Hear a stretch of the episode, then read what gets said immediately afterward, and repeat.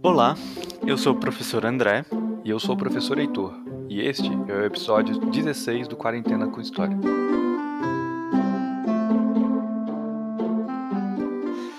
Heitor, saiu a vacina. Você viu? Como assim, André? Saiu a vacina? A vacina, a, a tão aguardada vacina. Os russos disseram que conseguiram fabricá-la. O presidente Putin anunciou até que a filha dele já foi vacinada. Ah, ele não tá falando de beber vodka de novo, não, né? não, Heitor. Quem falou que beber vodka curava o novo coronavírus não foi o presidente da Rússia, mas o de Belarus, que na sua época era conhecido como Bielorrússia. Daí a sua confusão. Na minha época? Tá bom, sei. Mas desta vez você tá certo. Eu pesquisei aqui. Alexander Lukashenko é o nome da fera.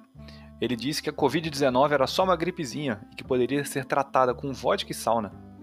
Ah, só uma gripezinha. É um gênio, né? Viu o que aconteceu com ele? Ficou bêbado e suado. É, também, eu, eu acho. Mas ele pegou a Covid-19 e ficou muito mal de saúde. Felizmente conseguiu se recuperar. Mas a sua popularidade não. Os bielorrussos foram às urnas recentemente para escolher um novo presidente. E sabe o que, que aconteceu? O Lukashenko perdeu. Só que não. Ele venceu e com 80% dos votos. Ele está no poder desde 1994, isso é, há 26 anos. Isso me faz lembrar como eu tô velho. Percebes que além de velho, a democracia lá funciona muito bem, né? Mas caramba, André, vamos pensar bem, né? Como que isso é possível? 26 anos no poder?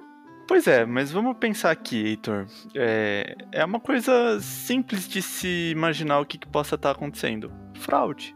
O Lukashenko é considerado o último ditador da Europa e não quer largar o poder. Mas agora a população de Belarus, ou Bielorrússia, como você prefere chamar, perdeu a paciência e foi às ruas para tentar derrubá-lo. Vamos ver o que acontecerá nas próximas semanas.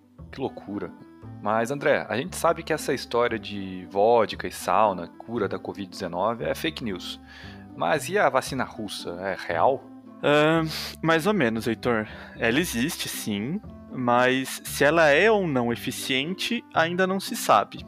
Eu li que há 160 vacinas contra a Covid-19 sendo desenvolvidas, mas só nove delas estavam nas últimas fases de teste, e a vacina russa não era uma delas. Exato. Como você sabe, fabricar uma vacina é algo caro, complicado e com chances pequenas de dar certo. Pois é, mas então será que Vladimir Putin, líder da Rússia desde 2000, estaria mentindo? Não. Imagina, ele não faria isso, Heitor. Um presidente mentindo? Não. É, eu também não acredito, mas a mentira na política, ainda mais quando vem de líderes e presidentes, é um troço antigo, né, André? O que será que o Maquiavel falaria sobre isso? Maquiavel diria: minta quando for necessário mentir. Para Maquiavel, assim como para outros autores, a humanidade é naturalmente ruim. Então ele diz o seguinte: por que você vai manter a sua palavra se a outra pessoa não vai manter a palavra dela? No fundo, o que ele está nos aconselhando é a não sermos inocentes e sempre desconfiarmos dos outros. Então, pelo que eu entendi, não é que ele aconselha a mentir por mentir. Ele está nos ensinando a tomarmos cuidado com os outros. Isso mesmo, Heitor. Já vi que você tem lido um pouco de Maquiavel pouquinho. Você fala tanto dele que eu fiquei com vontade também. Ah, que bom. bom, Maquiavel é um autor sensacional. Mas voltando ao nosso assunto, é, ele nos ensina a tomar cuidado com os outros, mas também a não termos medo de fazer o que for preciso fazer para atingirmos nossos objetivos. É nesse contexto que ele fala sobre a mentira. Ele diz que, se um rei precisar mentir para acalmar os ânimos da população e evitar uma revolta, que ele minta sem medo. O problema é que hoje os governantes passaram a mentir em benefício próprio, não para proteger a população. Um dos motivos pelos quais o coronavírus se espalhou rapidamente e matou tanta gente no Brasil e no mundo foi a pandemia das fake news. E fake news não é uma coisa nova, vem desde a antiguidade, não é mesmo? É sim, Heitor. Era uma estratégia que os exércitos romanos, por exemplo, usavam para deixar a população com medo e com isso enfraquecida. Mas na época contemporânea, ela também foi muito usada durante a Primeira e a Segunda Guerras Mundiais. É verdade, a Hannah Arendt, uma filósofa alemã que fugiu da perseguição dos nazistas porque era judia, ela analisou as mentiras espalhadas pelo governo de Hitler na Alemanha. Ela se perguntava por que a população acreditava naquelas coisas, por mais absurdas que elas fossem. Bem lembrado, meu caro. Ela dizia que era um fenômeno de massas, não é? As pessoas acreditavam nas fake news e agiam daquele modo, perseguindo judeus, negros, homossexuais, sem se darem conta do que realmente estavam fazendo. Agiam daquele jeito porque todo mundo agia daquele jeito. Isso mesmo. Era como se elas seguissem um rebanho. Mas, André, você acha que o Maquiavel defenderia as fake news? Caramba, Heitor, sabe que eu não sei? Talvez, se não houvesse outra forma de, por exemplo, um governante proteger seu povo. Afinal, fake news é um tipo de mentira, não é? Então, o Putin deve ter seus interesses em afirmar que a vacina russa funciona. Mas eu tava pensando, tem outro motivo pro Putin fazer esse anúncio, mesmo não sendo verdade. E qual seria? Qual seria? A Guerra Fria. Ha! Rimou. Mas a Guerra Fria já não acabou? Ha! Também sei rimar. Viu, professor Heitor? Ouve sim, o MC Andrezinho. A Guerra Fria acabou, mas ainda vemos resquícios desse conflito até hoje. Vamos só explicar pro ouvinte que não lembra. A Guerra Fria foi uma disputa militar, política, econômica, cultural e tecnológica entre Estados Unidos e União Soviética que começou após a Segunda Guerra Mundial em 1945 e durou até o fim da União Soviética, ou URSS, em 1991. Boa! Esse conflito é chamado de Guerra Fria porque as duas superpotências envolvidas, Estados Unidos e União Soviética, não entraram em guerra diretamente uma contra a outra, mas se enfrentaram em conflitos como os da Coreia e Vietnã.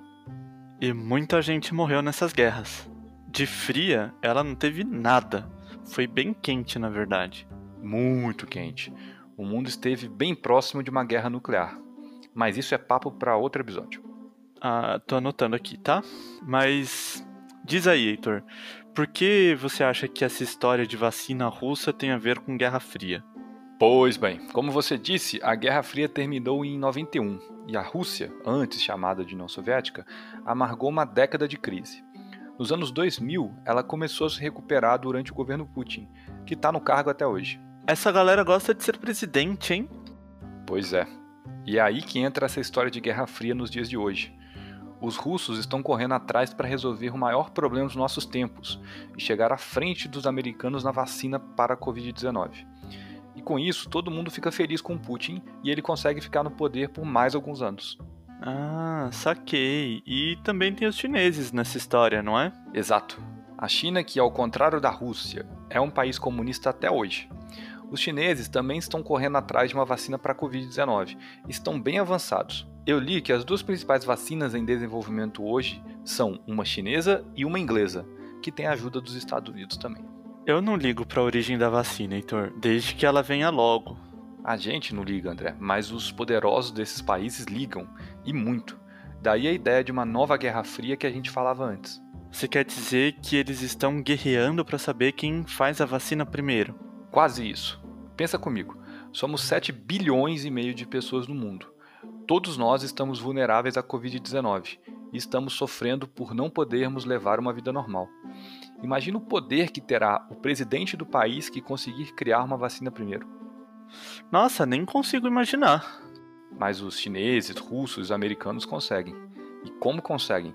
Daí, enquanto um corre para criar a vacina, ele também tenta fazer com que o outro não consiga. Nossa, que coisa, né? Seria bom se eles cooperassem para que todos nós pudéssemos sair o mais rápido possível dessa crise. Deveriam pensar como Aristóteles: o maior bem é o bem comum. Infelizmente, não é isso que acontece na política internacional. Exatamente. Então, enquanto os americanos avançam nas pesquisas, eles dizem que a vacina chinesa é comunista e que as pessoas podem virar comunistas se tomarem a vacina deles.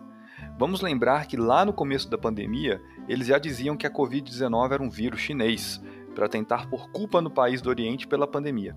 Isso é uma loucura. Imagina só quanta coisa no nosso dia a dia chinesa, inclusive nossos celulares, roupas, computadores e até o TikTok. Quer dizer que somos todos comunistas chineses por usar essas coisas?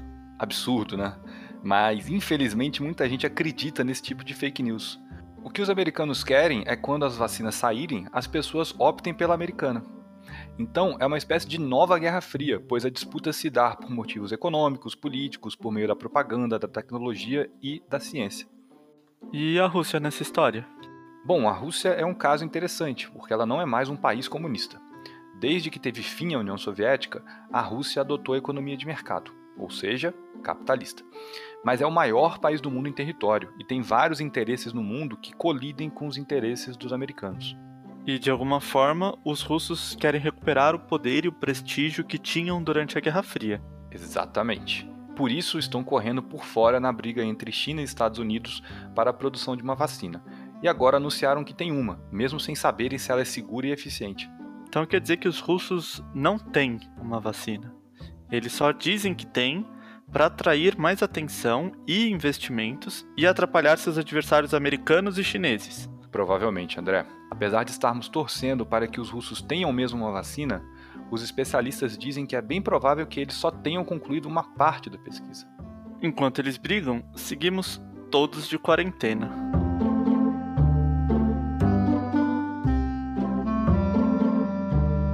Este podcast foi escrito, apresentado e produzido por mim, professor Heitor. E por mim, professor André.